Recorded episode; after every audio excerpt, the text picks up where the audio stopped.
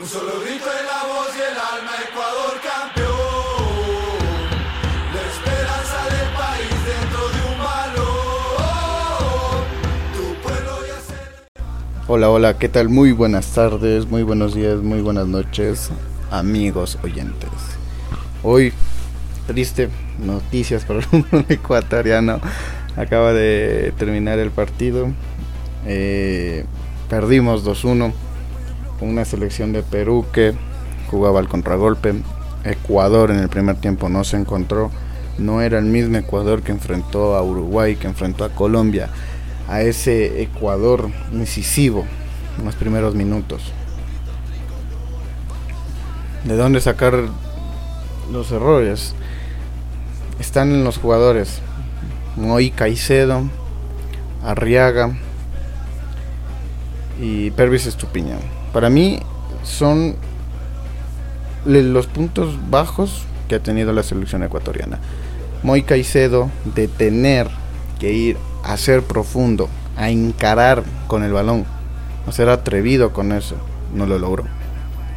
Le dejó esa responsabilidad, no sabía quién. Le daban el balón, no podía dar el balón, a- tenía que devolver el balón, no podía ir a enfrentar.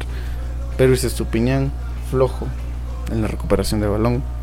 Los primeros minutos de Ecuador, los primeros cinco fueron emocionantes. ¿Con quién alinearon? Con Domínguez en el arco Estupiñán, Arriaga Arboleda, Perlaza, Pedro Pablo Perlaza, que también tuvo algunas emociones ahí.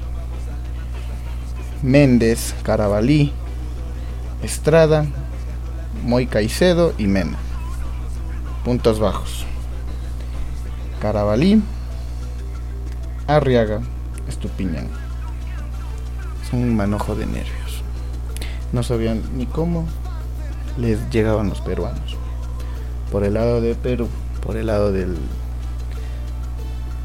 Tigre Gareca. Alineó con Gallese, Advíncula, Ramos, Luis Bram, López, Tapia, Yatún, Carrillo, Peña, Cueva y la perdón, la, la Padula, la Padula. Este jugador con Cueva hicieron destrozos en el segundo tiempo a nivel de la selección ecuatoriana. Con dos contragolpes certeros, con una con el combinado ecuatoriano lanzado arriba, solo momento de jugar, de jugar, de lanzar pelotas. Está bien, tenían que buscar el, empate, el 1 a 1. ¿Qué es lo que pasó? En el segundo, en el primer tiempo un desastre, como lo habíamos comentado.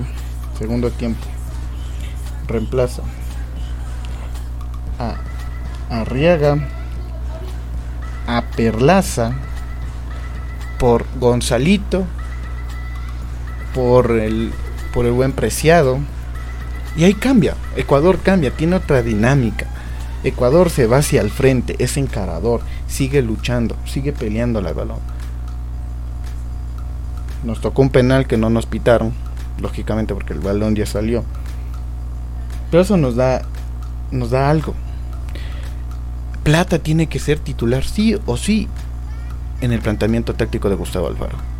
Alguien que tiene esa gambeta, alguien que tiene ese esa sube, esa esa, esa manera de coger y enfrentarte a los rivales, de coger, de llevarte a tres, de llevarte a cuatro, de hacer destrozos en la defensa, tiene que ser titular.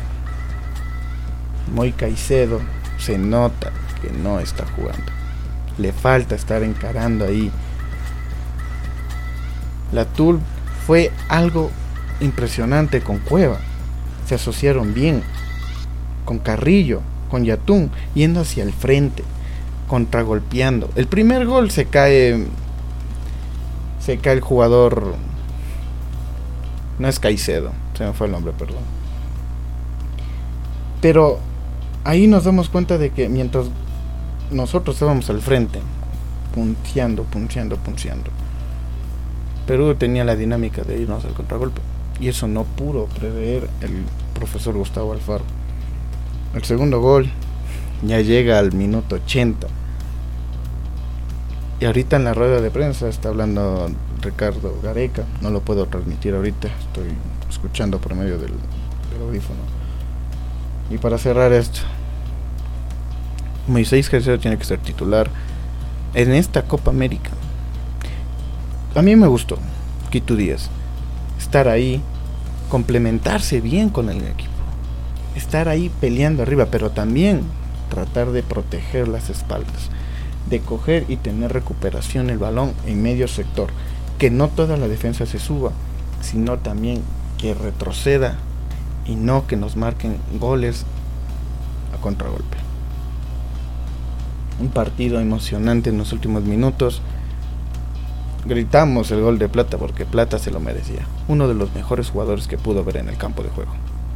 Entró él y entró el Quito Díaz y el otro muchacho que lastimosamente fue el nombre, Preciado, llamémoslo Preciado.